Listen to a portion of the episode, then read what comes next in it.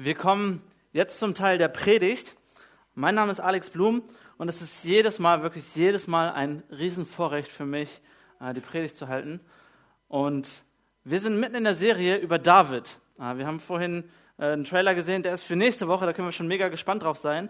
Aber diese Woche geht es um David. Wir hatten die letzten Wochen schon David angeschaut und es waren richtig, richtig interessante Predigten und ich lade dich ein, die nochmal anzuhören, wenn du eine Predigt verpasst haben solltest. In der ersten, Im ersten Teil ging es um David, ein Mann der Hoffnung. David hat viele Herausforderungen erlebt und er hat seine Hoffnung immer und immer und immer wieder auf Gott gesetzt. Der zweite Teil ging es darum, David, ein Mann mit Emotionen. Wie geht man um, wenn Wut, Angst und Isolation als Emotion in uns aufsteigt? Auch da ist David äh, eine, eine gute Story, eine gute Situation, von der wir lernen können. Und letzte Woche ging es darum, David, ein Mann mit Verletzungen. Dann ging es darum, dass wir gesehen haben, okay, vergelte nicht Gutes mit Bösem, vergelte auch nicht Böses mit Bösem, sondern vergelte Böses mit Gutem. Gib Gutes zurück, da wo jemand dir Böses getan hat. Ganz zu Anfang dieser Predigt heute möchte ich eine Frage voranstellen, nämlich, was tust du, wenn du die Person mit dem größten Einfluss bist? Eine Frage, die, die darf dich jetzt die ganze Predigt über beschäftigen. Was tust du, wenn du die Person mit dem größten Einfluss bist? Du bist in einem Raum und du weißt, ich habe hier das Sagen. Du bist in einer Situation und du weißt, der, der hier zur, der die Verantwortung hat, das bin ich. Ich habe das Sagen, ich habe, alle schauen auf mich, was macht er jetzt? Das kann im Auto sein, wenn du am Steuer sitzt, dann bist du die Person mit dem größten Einfluss. Das kann im Klassenraum, im Schulraum sein, das kann bei dir in der Familie sein. Was machst du, wenn du den größten Einfluss hast? Ich glaube, der größte Indikator für Reife ist der Umgang mit, mit Einfluss. Du kannst an einer Person ablesen, wie reif sie ist, wenn du dir den Einfluss anschaust, wie sie damit umgeht. Von Abraham Lincoln heißt es, er soll gesagt haben, willst du den Charakter eines Menschen erkennen, so gib ihm Macht. Und wir sehen das in der Weltgeschichte, das hat sich oft genug bewahrheitet und bestätigt, dass manche Leute keinen guten Charakter hatten. Unendlich viel Macht, aber keinen guten Charakter. Und es gibt kaum etwas Abschreckendes, als Menschen mit Einfluss, die ihren Einfluss falsch nutzen, zum Nachteil derjenigen, die, sie, die ihnen folgen oder die sie anführen, die sie leiten. Und es gibt kaum etwas Inspirierenderes, als jemanden, der zu, zu sich selbst Nein sagt, zum Vorteil für die, die ihm folgen, für, zum Vorteil von denen, die, ihm, die ihn leisten.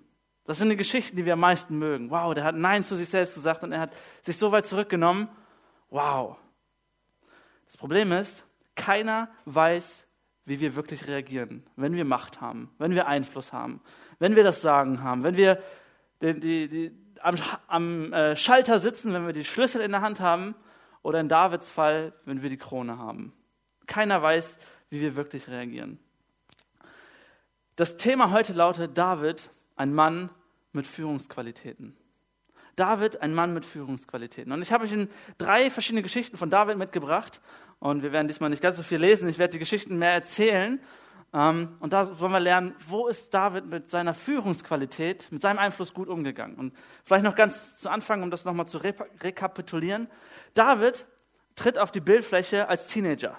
Er ist ein junger Typ, er ist Hirte irgendwo und es kommt so, dass, dass der leitende Prophet von Israel ähm, zu der Familie von David kommt, zu seinem Vater Isai und ihn salben möchte. Und Samuel kommt dahin und weiß, okay, ich soll da zu dieser Familie von Isai gehen und da wird Gott mir irgendeinen Typen zeigen und den soll ich salben. Und die Erwartung von Samuel war dann, ich komme dahin und dort begegne ich dem Ältesten von Isai und das wird der König. So sagt er das, hey, zeig mir deine Söhne, ich will ihn salben. Der erste kommt, das ist El, äh, Eliab und er und er spürt dieses nicht von Gott, dieses, oh, du sollst ihn salben, sondern er sagt, okay, es kommt, es kommt der Nächste. So, Samuel weiß nicht, wen er salben soll, aber er, er vertraut darauf, dass Gott zu ihm sprechen soll. Und so hat er die ganze Familie halt zusammengetrommelt, einer nach dem anderen, aber Eliab ist es nicht.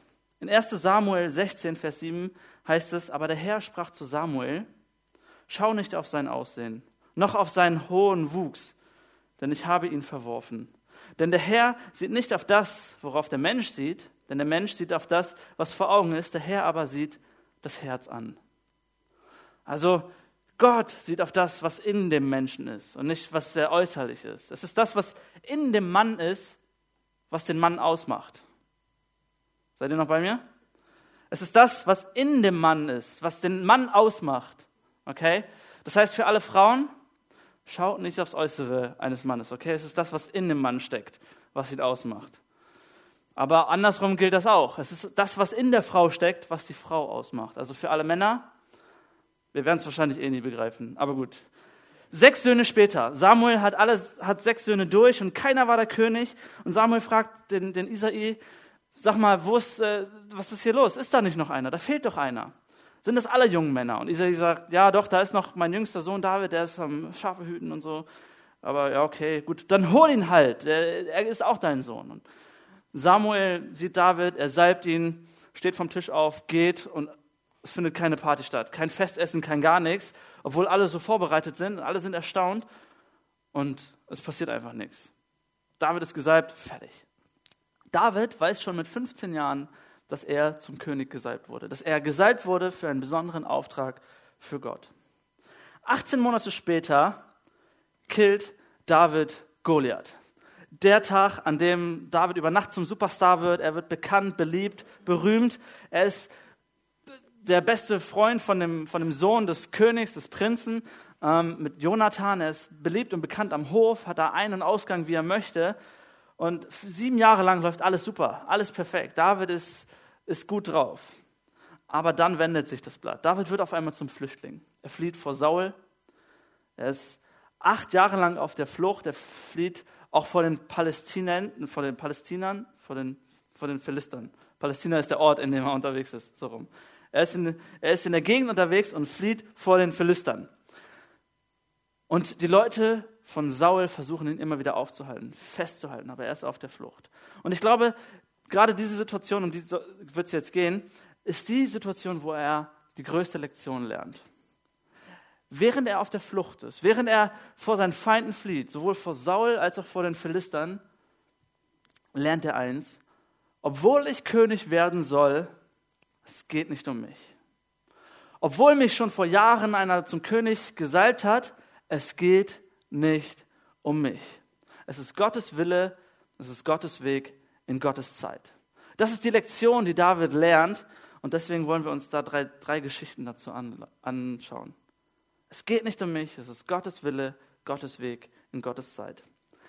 Es ist so, David hat auf einmal die Möglichkeit, Saul zu töten wir kennen, die meisten kennen diese Geschichte aus, aus der Kinderstunde. David ist auf der Flucht vor Saul und äh, versteckt sich in einer Höhle mit seinen Leuten und Saul kommt dahin und muss sich die Beine vertreten, muss auf Toilette gehen in dieser Höhle, geht da ganz alleine rein und David hat die Chance, Saul einfach so umzubringen, ohne dass er groß kämpfen muss. Und seine Männer, die bei David sind, sagen in dieser Höhle ganz still und heimlich, willst du mich veräppeln? Bring den endlich um. Er, ist, er flieht, er, er, er ist die ganze Zeit hinter dir her. Du hast jetzt die Chance. So in 1 Samuel 24, Vers 5. Da sprachen die Männer David zu ihm: Siehe, das ist der Tag, von dem der Herr zu dir gesagt hat: Siehe, ich will deinen Feind in deine Hand geben, dass du mit ihm machst, was dir gefällt. Darauf spielen die Männer an. David hätte es fast getan. Er hätte die Chance gehabt. Und wenn Saul tot gewesen wäre, wäre er einfach rausmarschiert und hätte gesagt: So, Saul ist tot. Und die, die Soldaten, alle Mann hätten ihm gefolgt und hätten gesagt, okay, wir sind jetzt dem neuen König loyal. David weiß aber, das ist nicht mein Job. Das ist nicht meine Aufgabe. Als Saul dann wieder rausgekommen ist, ruft er den allen hinterher und sagt, Vers 13, der Herr sei Richter zwischen mir und dir und der Herr räche mich an dir, aber meine Hand soll nicht über dir sein.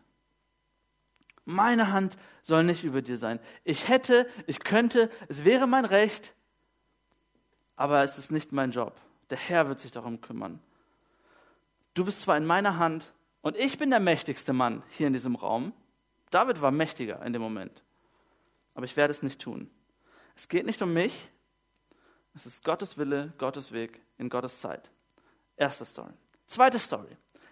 Saul wieder unterwegs in der Wüste Sif und David schaut immer so, wo ist Saul, wo ist mein Feind? Wer auf der Flucht ist, der sollte ein bisschen ein Auge drauf haben, wo sein Feind gerade unterwegs ist.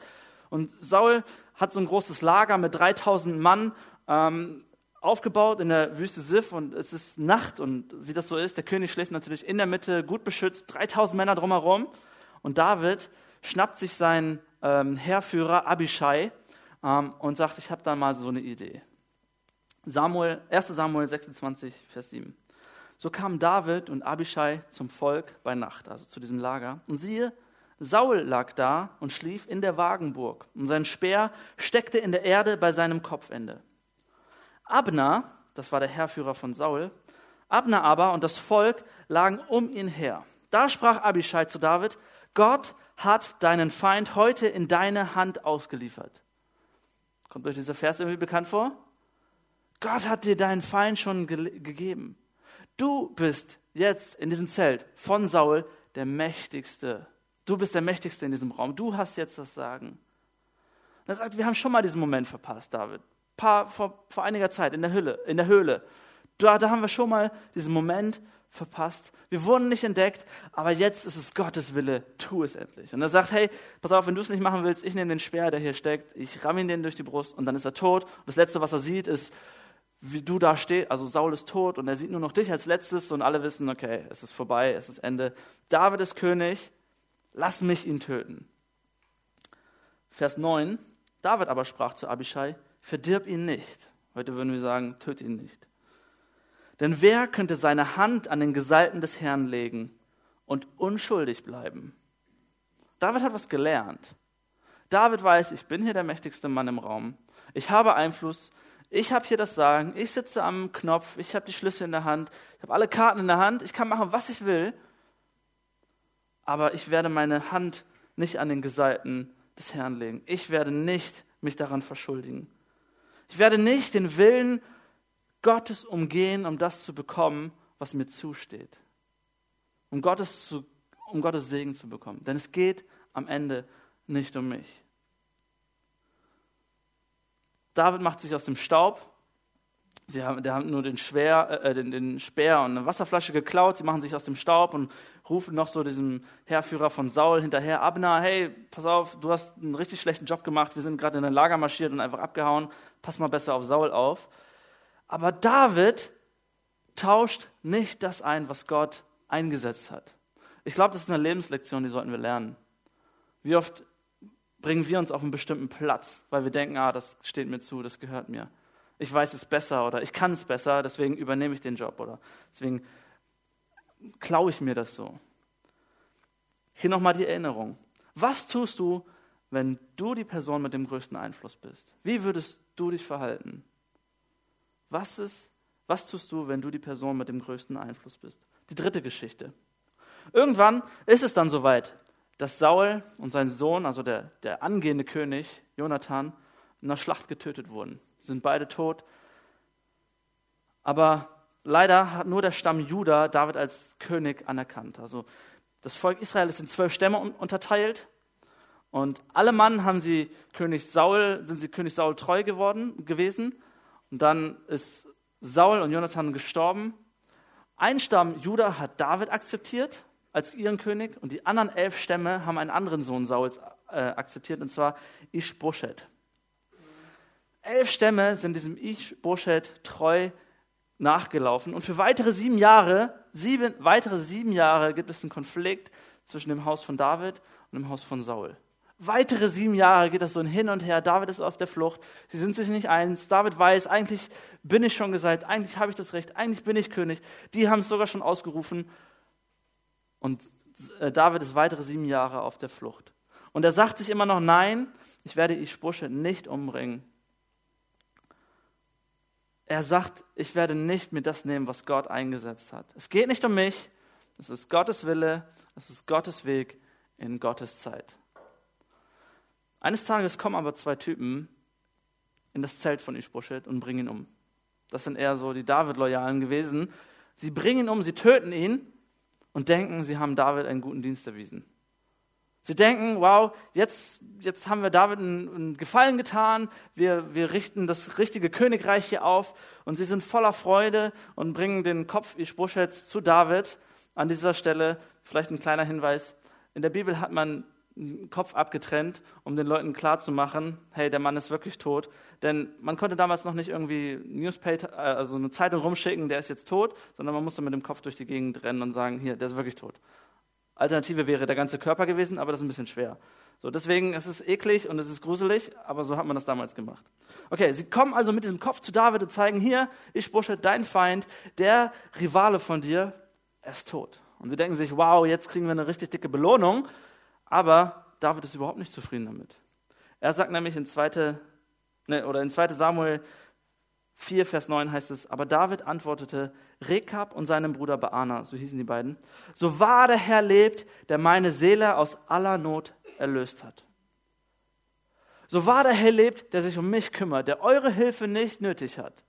So wahr der Herr lebt, der sich um alles kümmert, was ich brauche, Vers 10, denn der mir die Nachricht brachte und sprach, siehe, Saul ist tot. Und dabei meinte, ein guter Bote zu sein, den habe ich ergriffen und getötet, um ihm den Botenlohn zu geben. Wie viel mehr, da diese gottlosen Leute einen gerechten Mann in seinem Haus, auf seinem Lager ermordet haben.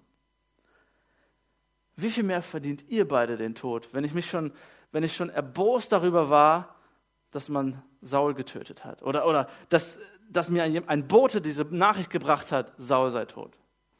Wie viel mehr werdet ihr jetzt dafür zur Rechenschaft gezogen? Ich kann mir vorstellen, dass diese beiden Männer dachten, David, hast du sie noch alle? Das ist dein Feind, er ist, er ist tot. Wie kannst du ihn einen gerechten Mann nennen? Warum freust du dich nicht? Warum feierst du das nicht? David hatte eine andere Gesinnung. David wusste, er kann sich nicht einfach das nehmen und er kann sich das nicht so, so nehmen, dass er König ist. So werden sie also letztendlich hingerichtet und David ist letztendlich der rechtmäßige König über alle zwölf Stämme. Aber es kommt noch, es kommt noch härter. Jetzt kommt es, dass alle, alle Fürsten und alle Stämme zusammenkommen, um David als König auszurufen, ihn, ihn zu erheben. Sie kommen nach Hebron und hier zeigt sich, wie reif David wirklich ist. Okay? Er war die ganze Zeit auf der Flucht. Elf Stämme sind ihm nicht nachgefolgt, nur einer ist ihm gefolgt. Und jetzt kommen auf einmal alle elf Stämme zusammen oder alle zwölf Stämme zusammen und sie geben David die Krone. Sie geben ihm die Macht, sie geben ihm den Einfluss. Er ist nun der einflussreichste Mann in diesem Raum. Vers ähm, 2 Samuel 5, Vers 3. Und alle Ältesten Israels kamen zu dem König nach Hebron. Und der König David machte mit ihnen einen Bund in Hebron vor dem Herrn. Ich hatte es schon in der ersten Predigt gesagt, ein König hat es nicht nötig, dem Volk irgendetwas zu geben. Ein König ist die größte Autorität. Er hat es nicht nötig, einen Bund mit seinem Volk zu schließen. Er hat es nicht nötig, ihnen irgendwas zu geben, freundlich zu sein. Sein Wort war Gesetz. David war so reif, er war so eine Führungsqualität, er hatte so viel Einfluss, dass er sagt, komm, ich mache einen Bund mit euch. David weiß, ich bin ein König, aber ich bin nicht der König. Ich habe hier Autorität, aber ich habe nicht die absolute Autorität. Er hätte es gar nicht nötig gehabt, mit diesen Ältesten einen Bund zu machen. Was er hätte machen können, ist, sie alle mal zur Rechenschaft ziehen und sagen, hey, ihr habt, ihr elf Stämme, ihr habt euch an Ischboschet geklammert, ich ziehe euch jetzt dafür zur Rechenschaft. Ihr hättet mir gehörig sein sollen. Und David sagt, ich mache einen Bund mit euch. Ich werde euch nicht verfolgen, ich werde euch nicht, äh, ihr werdet gleiche Stellung, gleichen Stand haben wie, wie dieser Stamm Judah. Ihr werdet dazugehören. Er sagt, ich bin ein König, aber nicht der König. Und sie salbten David zum König über Israel. David hatte 15 Jahre gewartet, bis er endlich König war. Bis er das bekommen hatte, was Gott ihm versprochen hat. Ich weiß nicht, wie es dir geht. Aber 15 Jahre ist, glaube ich, eine richtig, richtig lange Zeit. Ich bin noch keine 30 und wenn ich mir überlege, ich habe mit 15 etwas von Gott versprochen bekommen und werde das erst in drei Jahren erhalten, ich glaube, ich hätte schon tausendmal dran gezweifelt. Ich hätte schon tausendmal den, den, den Ruf vergessen. Ich hätte wahrscheinlich schon tausendmal versucht, das zu ergreifen und zu klammern und, und mir zu nehmen, was Gott mir schon versprochen hat. Denn wenn Gott etwas versprochen hat, dann werde ich es ja kriegen. Dann ist es ja rechtmäßig. Aber nicht so bei David. 30 Jahre alt war er, als er endlich König wurde. Und David hat gelernt, als Leiter bist du ein Verwalter. Als Leiter, als Führungspersönlichkeit bist du ein Verwalter und Könige sind haftbar. Könige sind haftbar. Undenkbar. Das ist eigentlich ist es in sich schon, schon, schon falsch. Ein König ist nicht haftbar. Ein König ist Gesetz, König ist Autorität, König ist Macht. Aber David weiß, ich bin ein Verwalter dessen, was Gott mir anvertraut hat. Ich, ich, Gott hat mir etwas anvertraut und ich bin, muss verantwortlich damit umgehen. Ich muss Rechenschaft diesem Gott ablegen. Ich bin zwar König, aber ich bin nicht der König. Er hat gelernt, es geht nicht um mich. Es ist Gottes Wille, Gottes Weg in Gottes Zeit. Nun, über die letzten drei Wochen haben wir gelernt, dass das, was David getan hat, immer nur so ein Abbild, so ein Vorgeschmack auf das ist, was Christus für uns getan hat. Das, was David passiert ist, was, was äh, er erlebt hat, wie er sich verhalten hat, was sein Charakter ist, ist immer nur so ein Abglanz, ein, fast schon ein Abklatsch dessen, was Christus getan hat. Es soll uns darauf hinweisen und sagen, hey, David war gut, aber Christus war viel krasser.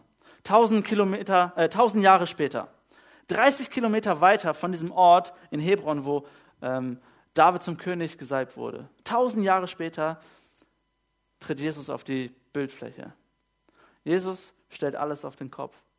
Es ist kurz vor dem Passafest, vielleicht so eine Zeit wie diese. Passafest ist das, was wir heute Ostern nennen. Passafest war das größte Fest der Juden damals. Es war das Fest, an dem Jesus gekreuzigt wurde.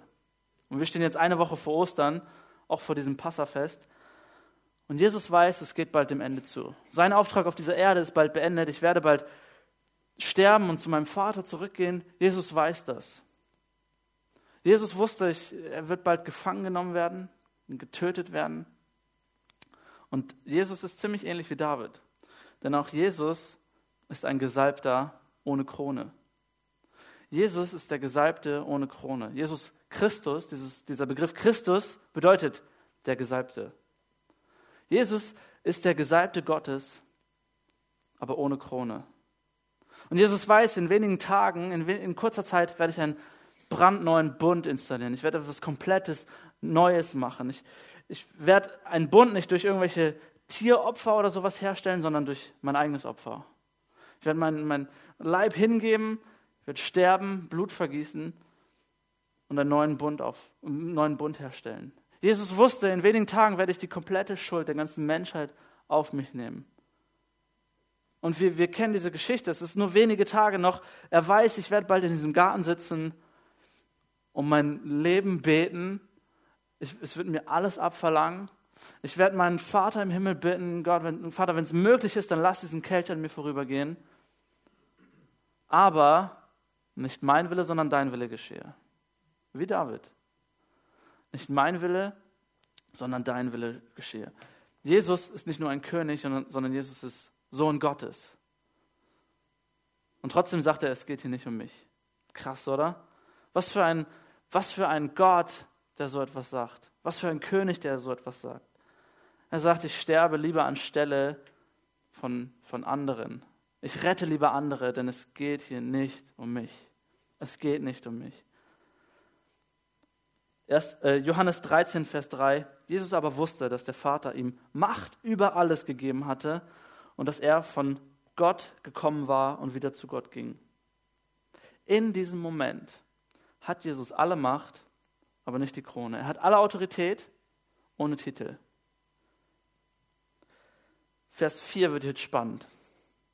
Er stand vom Tisch auf. Hier ist nochmal die Frage, was machst du, wenn du die mächtigste Person in einem Raum bist, wenn du das Sagen hast? Was machst du, wenn du König bist, wenn du Einfl die einflussreichste Person bist vor Ort? Was machst du, wenn du die ganze Welt in deiner Hand hältst und dir Leute zu Füßen liegen, dich Leute verehren, dir Leute nachfolgen? Er stand vom Tisch auf zog sein Obergewand aus und band sich ein leinenes Tuch um. Die Jünger vor Ort wussten genau, was jetzt passiert. Die Jünger, ich kann mir das richtig vorstellen, sie standen da und sagten sich, Jesus, nicht ernsthaft. Du willst jetzt nicht ernsthaft dir diese Schürze umbinden und uns die Füße waschen. Das ist nicht dein Ernst. Wir haben Sklaven für sowas. Ich habe gesehen, was deine Hände getan haben, wie sie Menschen geheilt haben und du willst sie jetzt dreckig machen. Du willst unsere stinkenden Füße da jetzt waschen? Ernsthaft, Jesus? Sie waren, sie, innerlich müssen sie gesagt haben, im Leben nicht. Jesus, du bist Gott, du bist König, du, du, du hast eine ganz andere Stellung verdient. Vers 5. Da goss er Wasser in eine Waschschüssel und begann den Jüngern die Füße zu waschen und mit dem Tuch abzutrocknen, das er sich umgebunden hatte. In diesem Moment, als Jesus die Füße wäscht, hat er die wahrscheinlich kraftvollste Botschaft diesen Jüngern gepredigt, die er predigen konnte. Und das, was er im nächsten Moment diesen Jüngern sagen oder gesagt hat, ich glaube, das hatten die Jünger gar nicht mehr nötig. Kennt ihr diese Situation, wo du zu Hause bist und, und jemand tut etwas und du weißt schon automatisch, was das für eine Reihenfolge dann ist? Du weißt schon automatisch, okay, er ist jetzt aufgestanden, hat das und das getan. Das heißt, er wird das und das tun und möchte uns das und das damit sagen. Die Jünger sitzen schon da und wissen, okay, Jesus steht auf, er bindet sich das Ding um. Wir wissen genau, was unser Job sein wird. Wir wissen genau, worauf er hinaus möchte. Und ich glaube, die Botschaft, die da jetzt kommt, die ist wahrscheinlich viel, viel mehr für uns, damit wir auch letztendlich verstehen, was Jesus damit sagen möchte. Vers 14. Wenn nun ich, der Herr und der Meister, euch die Füße gewaschen habe, sollt auch ihr einander die Füße waschen. Ich habe euch ein Beispiel gegeben, damit auch ihr so handelt, wie ich an euch gehandelt habe. Mit anderen Worten, wenn ich nicht so gut bin, Füße zu waschen, dann bist du es erst recht nicht. Wenn ich nicht so gut dafür bin, wenn ich der König dieser Welt, wenn ich die Welt in meiner Hand halte, wenn ich der einflussreichste Mann nicht nur dieses Raums oder dieser, dieses Landes, sondern der ganzen Welt bin und nicht so gut bin, Füße, eklige, staubige, vollgeschwitzte, stinkende Füße zu waschen, dann bist auch du das nicht. Dann bist auch du nicht gut, zu gut dazu. Wenn du denkst, wenn, wenn wir jetzt hier denken, wir seien irgendjemand, hey, ich bin jemand, ich habe die Schlüssel zu dem und dem Gebäude. Ich, ich weiß das noch, wie ich als, als Kind von meinem Vater irgendwie Schlüssel zu, zu einem Gebäude bekommen hat. Mein Vater hat in ähm, der Stadtverwaltung Gifhorn gearbeitet. Und dann hatte ich manchmal einen Schlüsselbund in der Hand, wo ich in einige Räume in der ganzen Stadt hätte kommen können. Ich wusste, okay, dem kannst du echt was anrichten. Auch gute Dinge natürlich. Wenn du das Eckbüro bekommen hast von deiner Firma und du weißt, okay, das ist jetzt hier, das, ist, das bedeutet was. Wenn du deinen Firmenwagen bekommen hast, wenn du einen Titel bekommen hast, wenn du die Krone hast, halte Ausschau nach Füßen, die du waschen kannst. Halte Ausschau nach Füßen, die, die du waschen kannst. Der wahrscheinlich größte Indikator für die Reife einer Person ist, wie du dich verhältst, wenn du Autorität hast, wenn du Macht hast, wenn du Einfluss hast wenn du eine Position hast, wenn du einen Titel hast. Und die Frage ist, wie reagieren wir dann? Als ich diese Predigt so vorbereitet habe, und das ist immer gut, wenn man sie länger vorbereitet, dann kann man noch länger darüber nachdenken, hey, da sind mir so viele Situationen in den Sinn gekommen, wo ich gemerkt habe, wow, ich habe eigentlich Einfluss. Ich habe jetzt keine Krone oder Titel, ich habe auch kein Eckbüro oder einen, oder einen Firmenwagen, aber in vielen Situationen habe ich schon längst einen Schlüssel bekommen. In vielen Situationen bin ich schon einflussreich. Vielleicht bist du Vater. Das ist Einfluss. Vielleicht bist du Mutter. Das ist Einfluss. Vielleicht bist du ein Bruder, ein, eine Schwester, keine Ahnung. Vielleicht bist du auch ein Manager oder ein Leiter einer Gruppe. Wir haben alle irgendwo Einfluss. Es gibt immer wieder Situationen, wo Leute zu uns raufschauen und erwarten, was tut er jetzt, was sagt er jetzt, wie reagieren wir jetzt, wie, wie sollen wir uns verhalten. Ich glaube, wir haben alle irgendwo Situationen, wo wir Autorität haben, Einfluss haben. Wenn du eine Person mit Einfluss bist, dann nutze sie. Dann nutze deine Führungsqualität, um anderen etwas Gutes zu tun. Für andere etwas Gutes zu tun. Auch in, in Beziehungen, in Freundschaften. Da geht es nicht darum, wer hat das meiste zu sagen, aber nutze deine Führungskraft, nutze deinen Einfluss, deine, deine Stellung. David hat es gelernt. David hat es auf die harte Tour gelernt. Er hat es gut gemacht.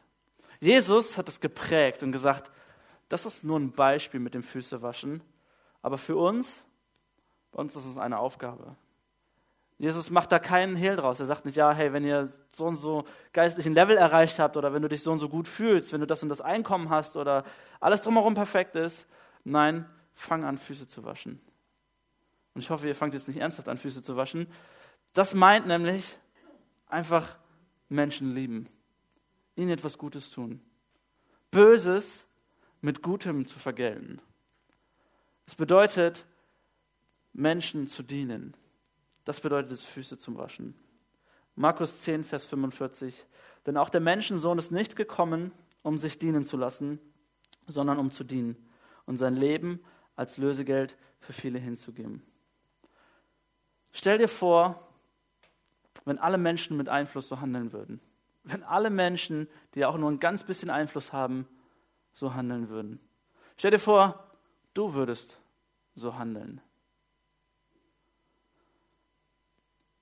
Die Geschichte zeigt uns, dass schon großartige Dinge geschehen sind, dass die Welt sich verändert hat, wo Leute aufgestanden sind und sich eine Schürze umgebunden haben. Wo Leute nicht aufgestanden sind, um mit, mit Finger auf Leute zu zeigen, sondern wo sie gedient haben.